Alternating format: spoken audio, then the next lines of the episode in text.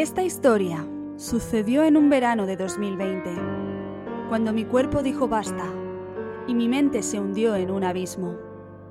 Una noche en un sueño recibí un mensaje de alguien inesperado, un mensaje que cambiaría mi vida para siempre y que me hizo entender lo importante que era que creyera en mí. Dicen que no hay más ciego que el que no quiere ver y que las señales, aunque estén ahí, si no queremos verlas, no las veremos. Si tu alma ha llegado hasta aquí no es casualidad. Quizá y solo quizá, y solo si tú así lo crees, esta sea una señal para ti.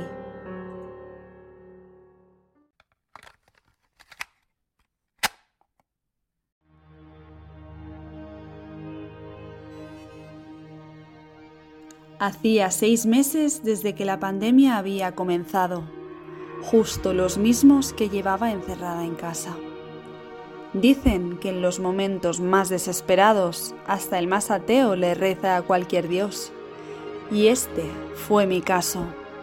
No le puse nombre, ni siquiera cara, pero sentí la necesidad de conectar con algo superior que me ayudase a salir de aquel abismo que me estaba consumiendo.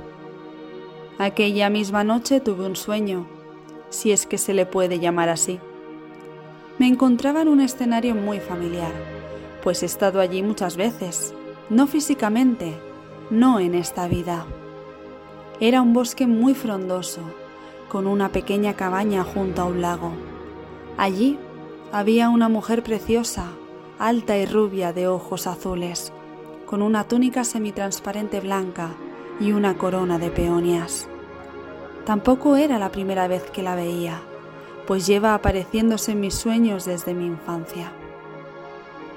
Ella cogió un espejo antiguo de plata y lo sostuvo frente a ella. Me acerqué a contemplar su reflejo, pero este mostraba mi rostro. ¿Somos la misma persona? le pregunté extrañada, a lo que ella negó con la cabeza. Entonces, ¿quién eres? Ella sonrió y señaló al horizonte. Una luz se acercaba lentamente hacia mí. Y cuando por fin llegó a mi lado, esta luz escribió en la arena del lago un nombre. Claudia. Dejé pasar las semanas sin olvidar aquel sueño, hasta que una tarde tuve la necesidad de hacer una petición en voz alta. Si me estás escuchando, quiero que me mandes una señal de que estás aquí. Quiero que me hagas saber que todas las experiencias que viví de niña son reales y prometo que jamás volveré a dudar de mí. Así que le pedí una señal en forma de pluma, que tendría que ver justo esa misma tarde. A lo que ni a los 20 minutos veo en la camisa de una mujer unas alas de ángel bordadas. Mi mente me sabotea. Casualidad, me digo a mí misma. Esta camiseta la llevan cientos de personas y esto no es una señal. Así que me voy frustrada a recoger a mis hijos al colegio, sin ser consciente de lo que pasaría a los 30 minutos siguientes. Seguí mi camino y me dirigí al parque. Allí charlaba con una buena amiga, que iba acompañada de su hijo, el cual había sobrevivido a un cáncer cerebral muy agresivo hacía unos años y del cual estaba totalmente recuperado. Él se acercó a mi hija Lucía y conociéndola de toda la vida y sabiendo perfectamente su nombre, se acercó a ella y le dijo, Hola Claudia. Corté la conversación con mi amiga in situ cuando escuché aquello. Me quedé blanca, petrificada, con los vellos de punta. ¿Cómo le has llamado? Le pregunté nerviosa al niño. Le ha llamado Claudia, me contesta su madre con una risa nerviosa. Extrañada de ver mi reacción, me pregunta qué me estaba pasando. Mil cosas me pasaron por la cabeza en tres segundos, pero cuando por fin conseguí reaccionar, casi le exijo que me diga una explicación lógica por la cual su hijo había llamado Claudia la mía. Otra vez, ingenua de mí, haciendo caso al ego. Ella no pudo darme ninguna explicación a lo que había sucedido. Lo único que pudo decirme es que aquello era casualidad, a lo que yo negué en rotundo. No, querida, me dije a mí misma. Esta vez no. Puedo decir que ese día volví a nacer. Y comenzó a cambiar mi vida a pasos agigantados, y con ella todo mi entorno comenzó a transmutar. Sellé este decreto conmigo misma a modo de tatuaje, para que nunca más se me olvidase quién era.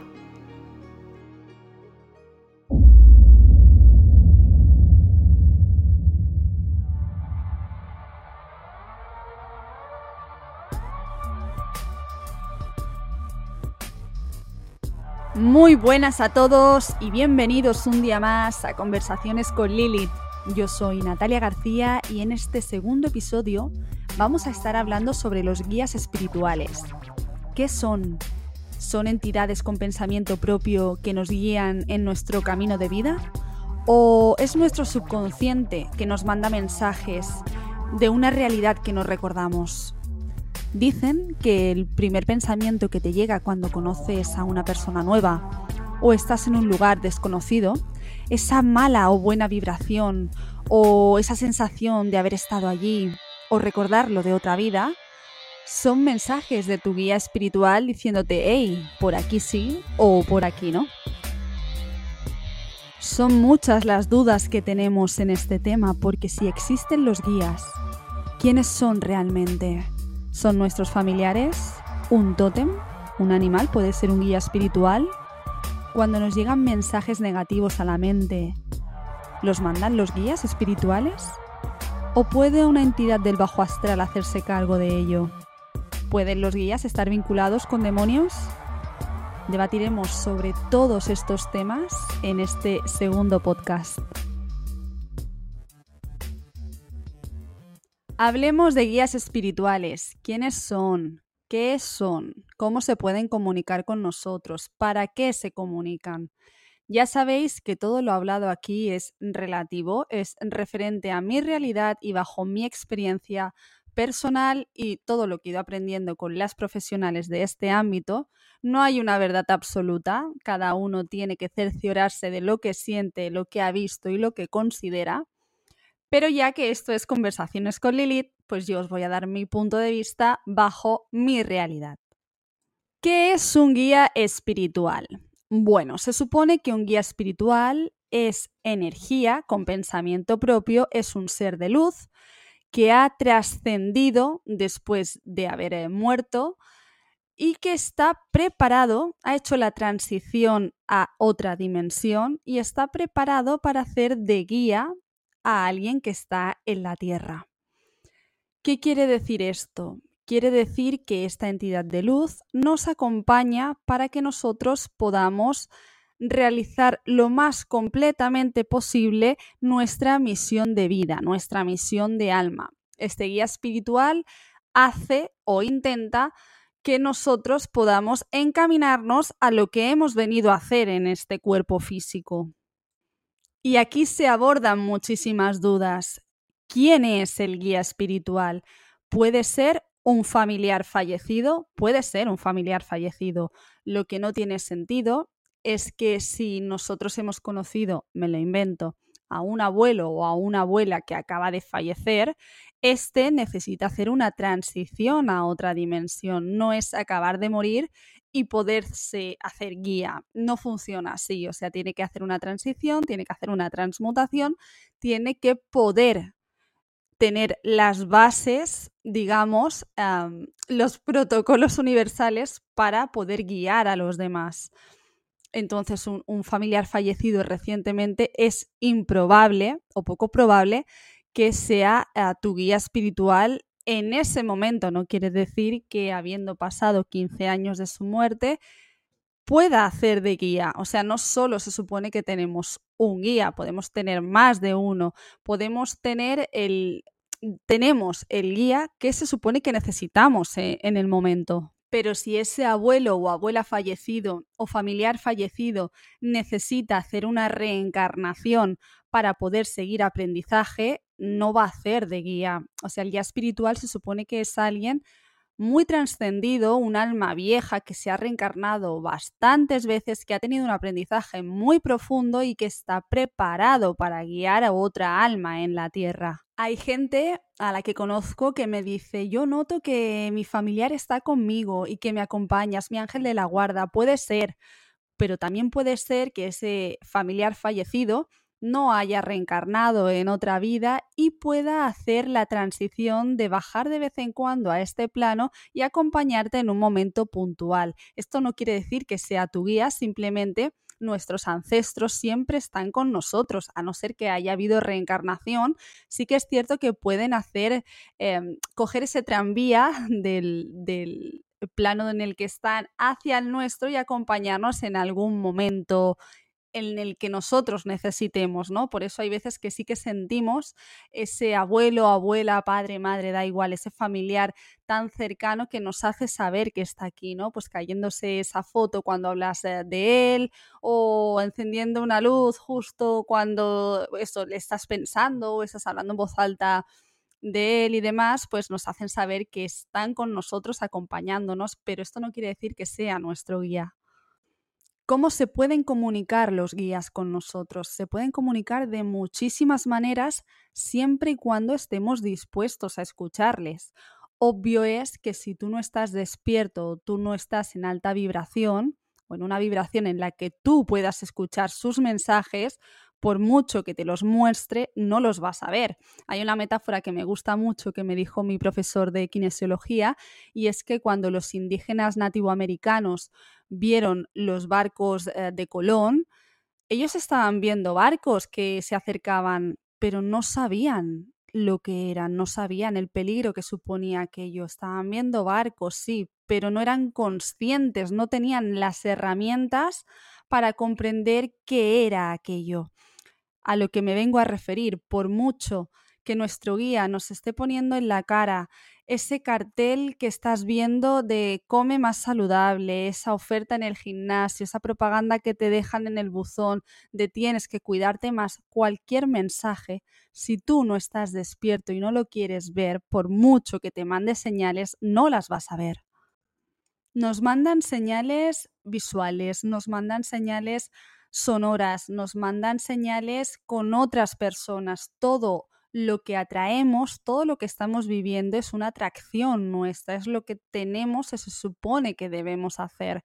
Todas esas personas que encontramos en nuestro camino, ese aprendizaje, ese espejo, ¿no? Son señales de que tienes que ir por un lado u otro. Obvio es que si tú no las quieres escuchar, em, todas esas personas van y vienen y tú sigues tu camino como un burro eh, con con, las, con eso que tienen en los ojos hacia adelante sin, sin querer ver más allá, ¿no? Hay que coger conciencia y saber ver hacia dónde tienes que ir y hacia dónde quieres ir también.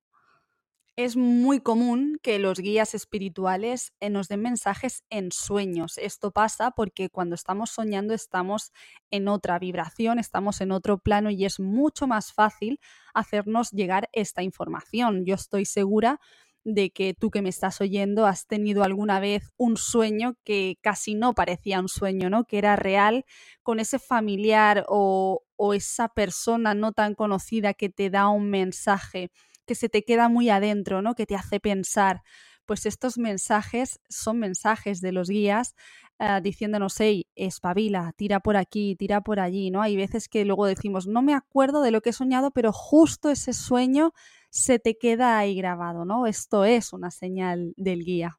O esa secuencia numérica que siempre dices, jolín, es que me giro y son las 11.11 o son las 23.33 o siempre este mismo número que me quiere decir algo y, y, que parece que me giro y lo hago adrede, ¿no? Pues las secuencias numéricas tienen un lenguaje universal, cada número tiene, tiene un significado que te está dando respuesta al pensamiento que estás atrayendo, ¿no? Y esto tienes que transmutarlo, tienes que saber, tienes que estar consciente para poder entender este mensaje numérico. Aprovechando que estamos hablando de señales, vamos a comenzar este debate contando una historia que sucedió hace muy poco, justo cuando Judith y yo íbamos discutiendo sobre temas espirituales, y llegamos a la conclusión de que entendemos este mundo de la misma manera únicamente con una excepción, y es que yo considero que hay energías superiores con pensamiento propio, angelicales y demoníacas, y a lo que ella considera que estas energías no son más que nuestro pensamiento o subconsciente mandándonos mensajes. Como no nos poníamos de acuerdo, se me ocurrió la idea de decirle que pidiese un mensaje al universo en forma de señal para que le diera a entender que yo tenía razón y que sí que existen energías con pensamiento propio en ámbito jerárquico, angelical y demoníaco. Le dije que pidiera una señal al universo improbable de que pudiera ver en ese mismo día. La idea era pedir una señal que fuera difícil de ver, no una secuencia numérica no una persona que hacía tiempo que no veía, no una palabra que pudiese decir un desconocido, algo improbable de ver, que en el caso de que fuese así, ella pudiera entender que era una señal de sus guías diciéndole, hey, estamos aquí. Así que después de pensárselo, ella misma pidió ver un Furby, que para quien no lo sepáis, esto es un muñeco que se creó en el año 95 aproximadamente, fue un muñeco que se hizo viral en su momento, era un muñeco electrónico al que había que cuidar, que fue un boom, y que actualmente no se fabrica y es muy difícil de ver, no lo puedes encontrar en tiendas y apenas en segunda mano. O sea, ver aquello era improbable y más eh, paseando por el centro de Barcelona y yendo de recados a tiendas que no lo íbamos a poder ver. Así que pidió ver un Furby y para ponerle más INRI, ella poniendo mente y haciéndolo un poco más imposible, lo pidió fosforito y con cresta. A lo que yo accedí, dije, si tú lo quieres así y el universo te lo tiene que mostrar, te lo va a mostrar. No pasaron ni 20 minutos que entrando en una librería antigua donde vendían revistas, cómics y libros, encontramos un Furby fosforito. ¡Guau! Cuando vimos aquello, a mí se me pusieron los pelos de punta porque puedo decir que no veía un Furby hacía muchísimos años y justo ese día que lo pedimos y al momento casi aparece en forma de señal en forma de afirmación, sí, aquí estamos. Ella se quedó también un poco a cuadros, aunque luego le puso mente y empezó a sacar justificaciones. Aquello podría decirse que era la señal que ella estaba pidiendo. Poniéndole mente, es probable que ella supiera inconscientemente que podría haber un Furby en una tienda así. Aunque no íbamos a ninguna tienda donde pudiese aparecer un Furby, puede ser que ella en su subconsciente creyese que sí y por eso lo pidió. Pero cuando pedimos señales al guía o al universo, la idea es pedir una señal improbable en un sitio improbable, porque si pedimos una señal y vamos a una pajarería habiendo pedido una pluma, aquello no es una señal del universo, tú la estás buscando. La idea es pedir una pluma cuando sabes que vas a un desierto. Así que vamos a dar paso a Judith para que nos cuente su experiencia y su punto de vista con esta historia, con las señales. Cuéntanos qué sentiste cuando viste el Furby. Pues la verdad es que dije, oh no, mierda, porque de alguna manera te estaba dando la razón.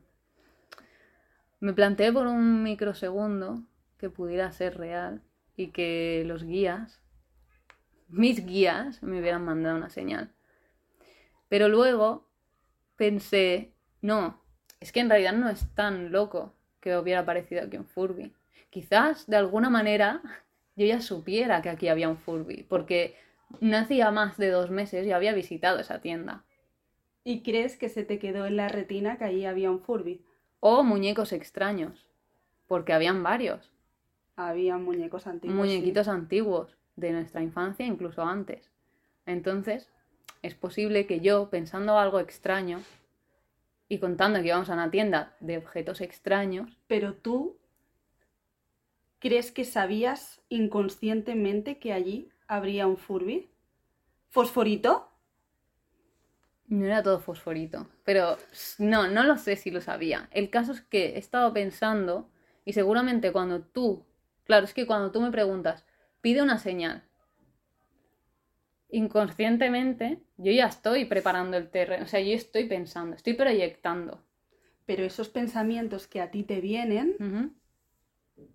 O sea, la idea es, cuando tú pides una señal y ya estás pensando, el mensaje que te llega, en el fondo, también puede ser tu guía diciéndote, hey, pide esto, porque te lo vamos a mostrar. Claro, pero entonces es como, o sea, es al revés, es como tú estás proyectando.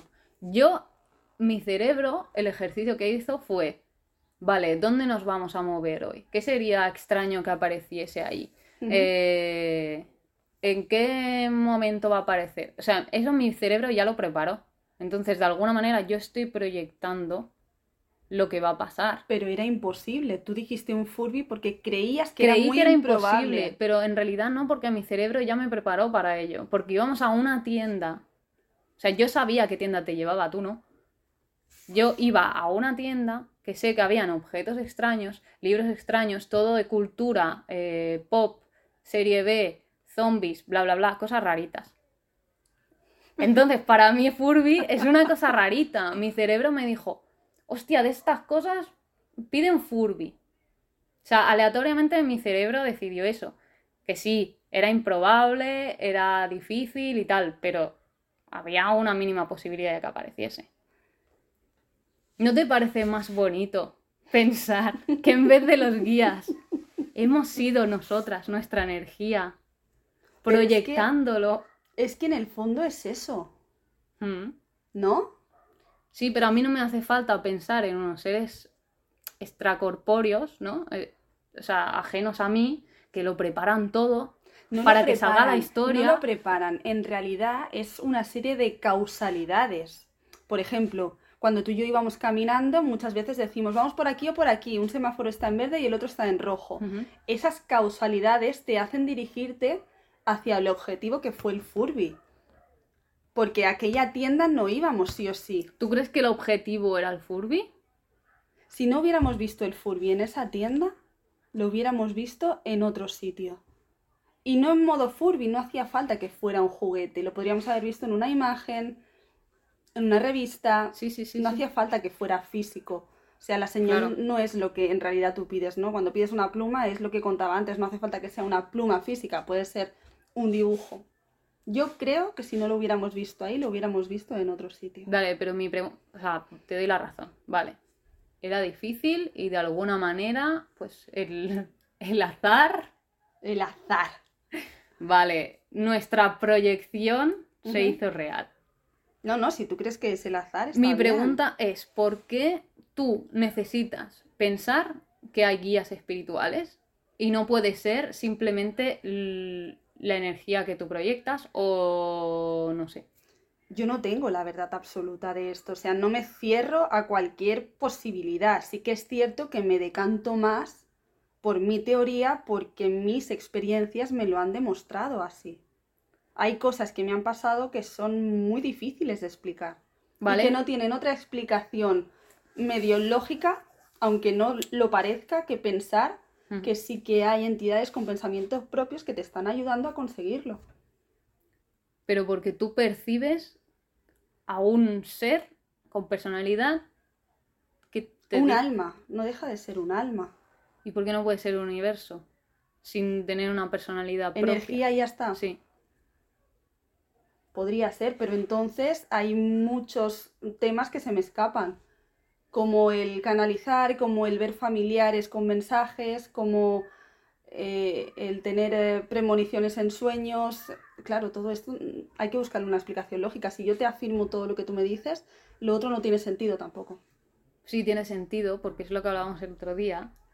Yo te decía, es que todo esto de las canalizaciones que tú haces, las percepciones que tienes, etcétera, cuando estás hablando con una persona, no deja de ser imágenes, ideas que te está proyectando. O sea, yo creo que hay una especie de conexión extrasensorial, vamos a llamarlo así, entre personas. Sí, yo también estoy de acuerdo en eso. Y no me hace falta pensar que hay un espíritu de, bueno, el alma de una persona que ha muerto diciéndote esas cosas, sino que es la misma persona. Eso no es un guía, ¿eh? Ya lo sé que no es un guía, es que me he ido un poco de tema, pero tiene que ver. Sí, tiene que ver. No sé. Todo es relativo. Mm, Yo no te puedo decir existen o no. Solo dijo Einstein.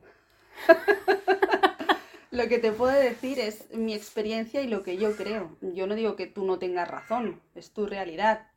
Claro. Pero- es que- Pero, como muchas veces hemos hablado, y tú también me lo has dicho, aquella vez que estábamos hablando de aquel amiguito tuyo de la infancia del niño Miguel, no, no te rías. No te rías. Tú cuando eras pequeña, cuéntalo. ¿Sí? Cuéntalo. Bueno. Sí, cuéntalo.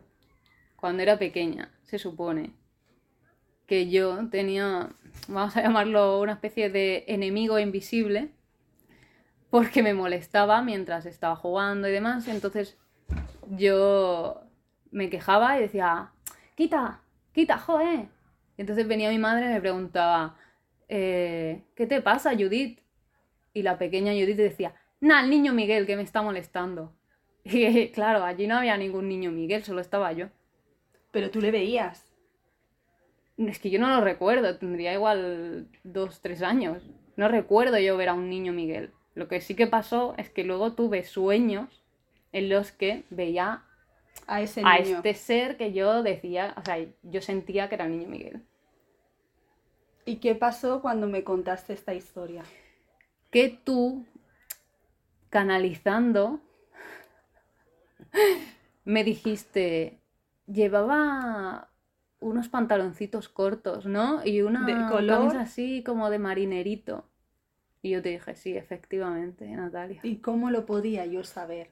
Porque yo estaba proyectando tan fuertemente la imagen que yo vi, que tú, que eres una persona sensible, que a lo mejor tienes sinestesia, no sé, tienes una percepción más sensible de mis pensamientos y del resto de personas, pudiste visualizar lo que yo estaba mandando. Eso es entrar en tu canal y canalizar. Lo- estamos hablando de lo mismo, pero con diferentes matices. ¿Y por qué si se puede canalizar y entrar en el pensamiento de otra persona o proyectarlo, no puede haber también otro tipo de energías? Porque lo que haces tú, claro, lo que yo no sé si me lo siento así es que hay una tercera, un tercero ser, o sea, un tercer ser en disputas. Que eso es una relación entre tú y yo. O sea, estamos hablando, mi cerebro se está comunicando con el tuyo. O mi wifi, mi bluetooth se están comunicando con el tuyo. Pero tú estás hablando de que hay una tercera persona, energía, entidad, como se llame. que se conecta contigo. Claro, ¿por qué es necesario eso? ¿Qué nos está, o sea, nos está dando más información de la que tú y yo nos estamos pudiendo dar? Yo creo que no. Nos está mandando señales, nos está guiando para que podamos cumplir misión. Yo creo que eso eres tú haciendo elecciones. Yo creo. También. Pues claro, es que las elecciones las haces tú. Lo que pasa que el guía está para decirte Y no, el guía no puede ser nuestro propio cerebro. Que mentalmente podría ser. cuando claro, tú te ¿por qué levantas no? cada mañana, ya estás haciendo miles de mini decisiones. Me levanto con este pie, me levanto con el otro. Me cojo la- las gafas antes de Sí, levantarme. pero o no? esto es terrenal. Yo te Pero estoy no- hablando de percepciones extrasensoriales cuando ves una persona, cuando ves un lugar, cuando tienes un déjà vu, que dicen que los déjà vu son eh, recuerdos de vidas pasadas, tú has tenido que tener. Sí, pero no puede. No, los déjà vus que normalmente tengo son que estoy hablando contigo, me muevo hacia el otro lado y siento que he visto eso mismo. O que he hablado sobre ese mismo tema.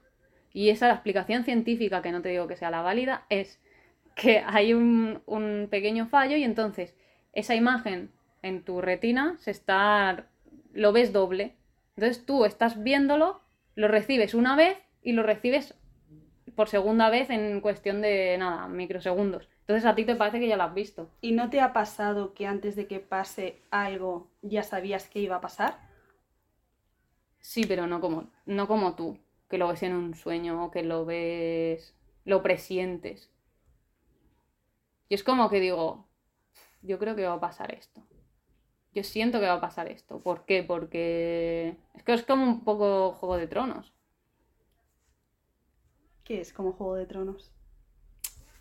Juego de Tronos es según lo que ha hecho esta persona, cómo está el tiempo y dónde se está moviendo, en qué ambiente se está moviendo, yo creo Tú ya que percibes lo estas que- cartas me van a dar esto. Sí.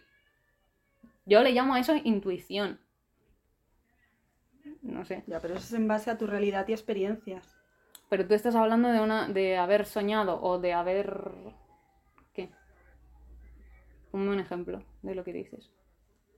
Yo te estoy hablando de ver a alguien y decir, esta persona, mm, la mala vibración que me llega, o en este lugar yo ya he estado, una percepción extrasensorial Sí, de vida pasada o de, pero o de alerta, ¿no? Ese, ese, ese clic que te hace, uy, cuidado por aquí, no.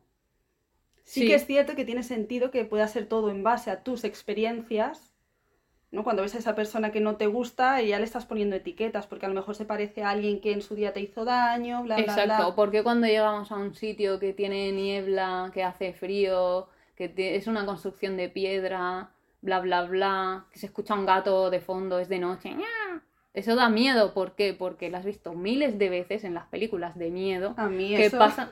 no me da miedo. Ya, bueno, a ti te gusta, ¿no? Pero a la mayoría de gente esas cosas le dan miedo. Cuando abres una puerta dice, eso da miedo. ¿Por qué? Porque es- es- lo está reproduciendo.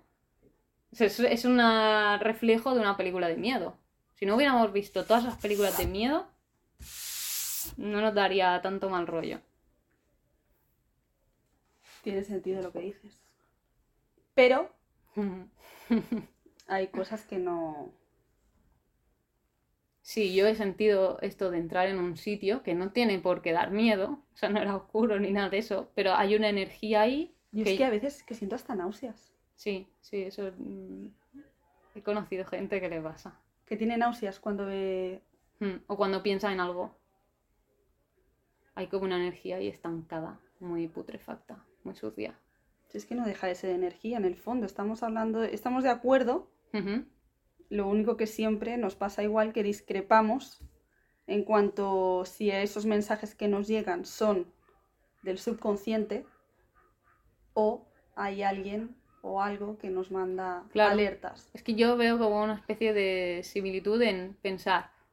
O sea, tú vas a la naturaleza y dices, hostia, qué maravilla, cómo está todo, cómo encaja todo. Es que es la magia de la naturaleza. El, la- no sé, la- el azar de que se haya integrado todo de esta manera. O sea, eso en sí para mí ya es mágico, ya es espiritual, ya es bla, bla, bla. Pero hay gente que no, que dice todo esto que yo he dicho, qué maravillosa la naturaleza, mira cómo encaja todo, hasta la más pequeña prueba. Y dice, qué bonito que Dios lo hizo. Claro, Claro. yo no necesito un Dios, porque para mí esto ya es, o sea, lo que tú llamas realidad para mí ya es flipante. Pues yo no necesito un ser externo que... Pues que me estaba viendo la imagen, el, el dios de Michelangelo, así con su sotana rosa y todo. Eh, yo no necesito este señor, esta entidad mágica, que lo haya creado. Para que me parezca, no sé, Pero lo que tú llamas Dios, para los cristianos sí que a lo mejor es un ser eh, con pensamiento propio, eh, superior y demás, pero Dios también puede ser el universo, pues eso es lo que yo creo. la energía del universo. Sí, Y el universo no puede tener eh, otras energías que no seamos nosotros. sí, que puede haber. ¿Con pensamiento propio? No. No lo sé, no lo sé. Me cuesta pensar que hay estos seres con pensamiento propio que están jugando a los Sims con nosotros. Claro, es que de alguna manera es eso. Ellos tienen una misión, es lleva a este Sim a que ahora mismo vea un Furby. Y claro, está, estos dos guías, porque eran el tuyo y el mío, estaban compinchados, claro. jugando, comiendo patatas fritas y diciendo, mira, ahora no van a ir por aquí. No, No, no, es es, que no es así, no es así. ya lo estoy co- haciendo cómico, pero. No sé. Tiene sentido lo que dices. Pero también tiene sentido lo que digo yo. Sí, no, es que no dejamos de hablar de lo, del mismo fenómeno, pero. Con distinto patrón. mm, algo así. Bueno, pues gracias por tu aportación. No lo dice muy convencida, pero de nada. No, pero está bien porque hay mucha gente que piensa como tú, no solo va a valer lo que yo piense, claro. Claro. Por eso te traigo para que me debatas y me des un punto de vista que no comparto, pero que está muy bien para tu realidad, está muy bien para tu Matrix. Y yo también creo que tu realidad está muy bien para ti. Qué tonta. Es un placer debatir siempre con ella por sus argumentos, porque me pone entre las cuerdas muchas veces. Eh, hay veces que incluso me planteo, ¿no? Lo que siento y, mi realidad, pero bueno, al fin y al cabo se trata de esto, ¿no? De, de, entender este mundo desde tu punto de vista y bajo tus experiencias. Obvio es que cada cual sabe lo que vive, sabe lo que siente y la realidad, como siempre os digo, pues esto, es relativa. En fin, más cosas de los guías, los tótems, los animales de poder. Todos tenemos un spirit animal, ese animal que te resuena desde la infancia, que te encanta, que te sientes súper identificado con él. Ese es muy probable que sea tu animal de poder. Si no sabes cuál es, hay maneras de saberlo bajo meditación u otras técnicas, pero también es más simple que todo esto. Simplemente tú tienes que sentir a ese animal como que forma parte de ti y es muy probable que sea tu animal de poder. ¿Qué nos quieren decir los animales de poder? Bueno, nuestro animal de poder de base es un animal que está muy vinculado a nosotros porque probablemente se parece mucho a nosotros por su manera de vivir, por su manera de reproducirse, por su manera de cuidar a la familia, por su manera de moverse, por su manera de ser ese animal habla mucho de nosotros, pero no solo podemos tener un tótem. Es probable que tengamos muchos durante nuestro camino de vida, es decir, mi tótem es el oso, como podéis ver en conversaciones con Lilith en la portada, el, oso que hay detrás representa a mi animal de poder, pero aunque sea el oso, sí que es cierto que durante mi camino de vida voy viendo otro tipo de tótems, como por ejemplo ese periodo en el que se te aparecen muchísimas arañas en la tele, en revistas, en imágenes, en la vida real, cuando se te aparece mucho un animal, te está mandando un mensaje, es tu tótem momentáneo. Por ejemplo, la araña, ¿qué quiere decir que se aparezca tanto una araña? Pues no es más que poder analizar cómo es una araña, cómo vive, cómo se desarrolla en su día a día ¿Qué nos quiere transmitir la araña en nuestro momento, en nuestro aquí y ahora? ¿Qué tenemos que aprender de ese animal? Hay veces y me he encontrado gente que me ha dicho, ay, es que a mí me han dicho que mi tótem es una mariposa y yo no quiero una mariposa, quiero un dragón que escupa fuego.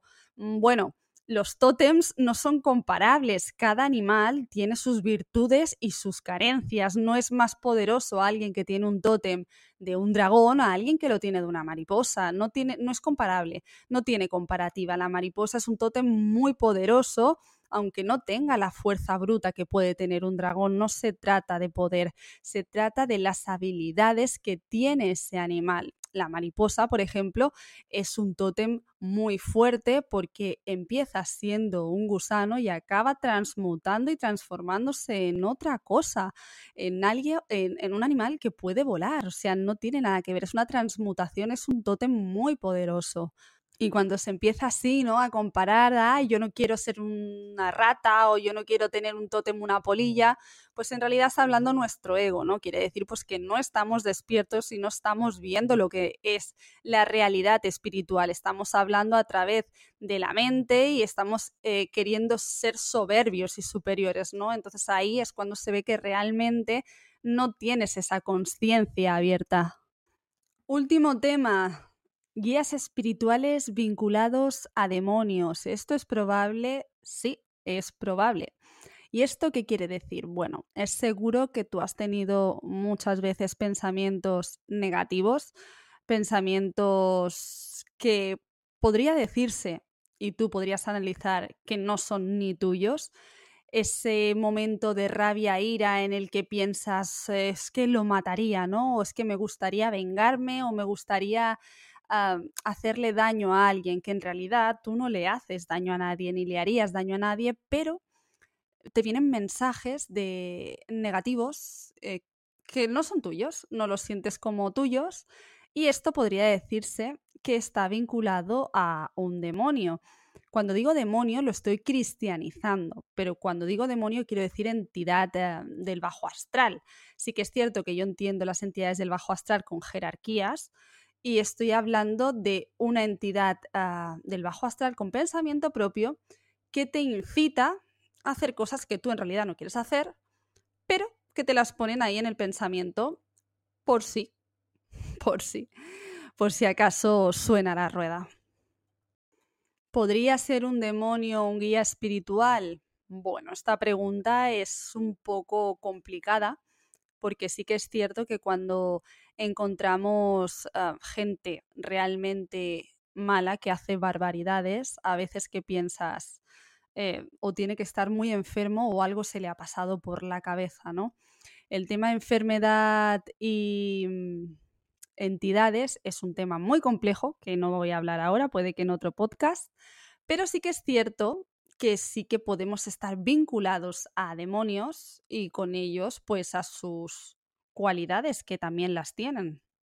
No voy a hacer aquí ahora un sindicato demoníaco, pero sí que es cierto que yo que vibro mucho en esa sintonía, en, en esa vibración más oscura, siempre manteniendo un equilibrio, yo vi mi luz a través de la oscuridad, a través de entender esos demonios, ¿no? a mí sí que me, han ayudado mucho. De hecho, el nombre de este podcast lleva el nombre de uno. Pero bueno, esto también lo dejamos para otro podcast, que si no, se nos alarga el tema de los guías y no acabamos. Por último, y para acabar con el tema guías, os voy a contar una última experiencia que tuve hace años, en la que yo considero que aquel día no tuve que sobrevivir, pero si lo hice fue porque mi guía estuvo allí. Resulta que mm, yo iba a trabajar en tren y estos trenes llegaban a horas muy puntuales y si lo perdías tendrías que esperar por lo menos unos 45 minutos en que volviera. Ese día justo salí tarde del trabajo y fui corriendo a la estación, que casualmente mucha gente salía tarde del trabajo y también empezaron a correr. El tren llegó, muchísima gente corriendo por las vías, a lo que yo me pegué mucho a la pared intentando no acercarme a ellas porque me da pánico, pero no sé cómo, la marabunta empezó a acercarme mucho a las vías y a lo que una persona por detrás que corría mucho, fue un hombre muy corpulento, me dio un empujón muy bestia que tuvo que hacerme caer a las vías, pero no caí porque reboté. Y os puedo decir que cuando reboté no había nadie a mi lado que pudiera haber parado el golpe. Este hombre me pegó un empujón por la izquierda, yo caí hacia la derecha y justo cuando caí reboté con algo invisible y volví al sitio. Yo tendría que haberme caído en ese momento a las vías. No lo hice, sentí que rebotaba con algo. Os aseguro que no había nadie a mi lado que pudiera hacer que rebotase. Y os puedo decir que al día siguiente yo tenía un hematoma en el hombro en el que el hombre me había dado el golpe. O sea, el empujón fue muy bestia. Pero no caí. No caí. Y aquello me dejó en shock. Yo sentí que alguien o, o alguien que entiendo que fue mi guía paró el golpe para que no cayese. Y wow, yo recuerdo aquel momento.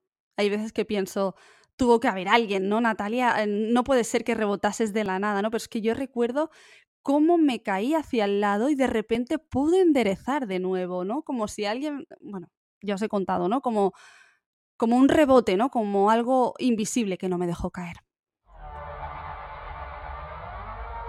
Y hasta aquí el tema de los guías. Espero que os haya servido toda esta información, que os pueda servir para vuestro aprendizaje o para integrarlo en vuestras creencias o simplemente para tener otro punto de vista. Por supuesto, aquí estamos abiertos a escuchar otro tipo de experiencias, otros argumentos. Así que si os apetece dejar eh, vuestras experiencias y demás en comentarios, estaré encantada de leeros.